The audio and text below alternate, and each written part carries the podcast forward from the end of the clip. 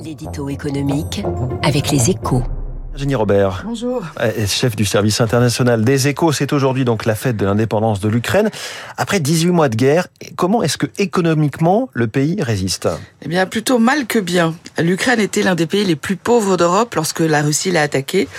Et les Russes ont été méthodiques dans leurs frappes. Les infrastructures énergétiques sont détruites et réparées avec la régularité d'un métronome. Vous vous souvenez peut-être de l'attaque de l'usine d'Azotval l'an dernier, une cible stratégique car l'Ukraine est l'un des tout premier producteur d'acier au monde. Eh bien, sa production a été divisée par deux depuis le début de la guerre. Et le pays ne restera pas davantage le grenier à blé de l'Europe. Les terres arables ont été empoisonnées par les mines et les munitions.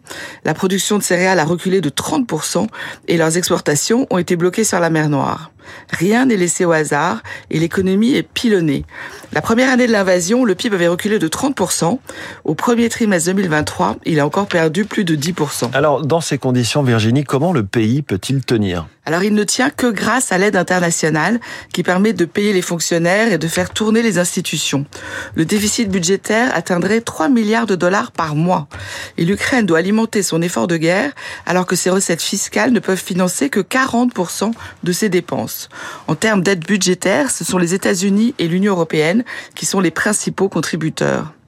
Depuis le début de l'invasion, selon l'Institut Kiel, l'Ukraine a bénéficié à fin mai, sur les derniers chiffres disponibles, d'une aide civile et militaire totale de 165 milliards de dollars. Et c'est presque équivalent à son PIB d'avant-guerre. Et il en faudra de l'argent pour réparer. Pour l'instant, le coût total de la reconstruction du pays s'élèverait à plus de 410 milliards de dollars.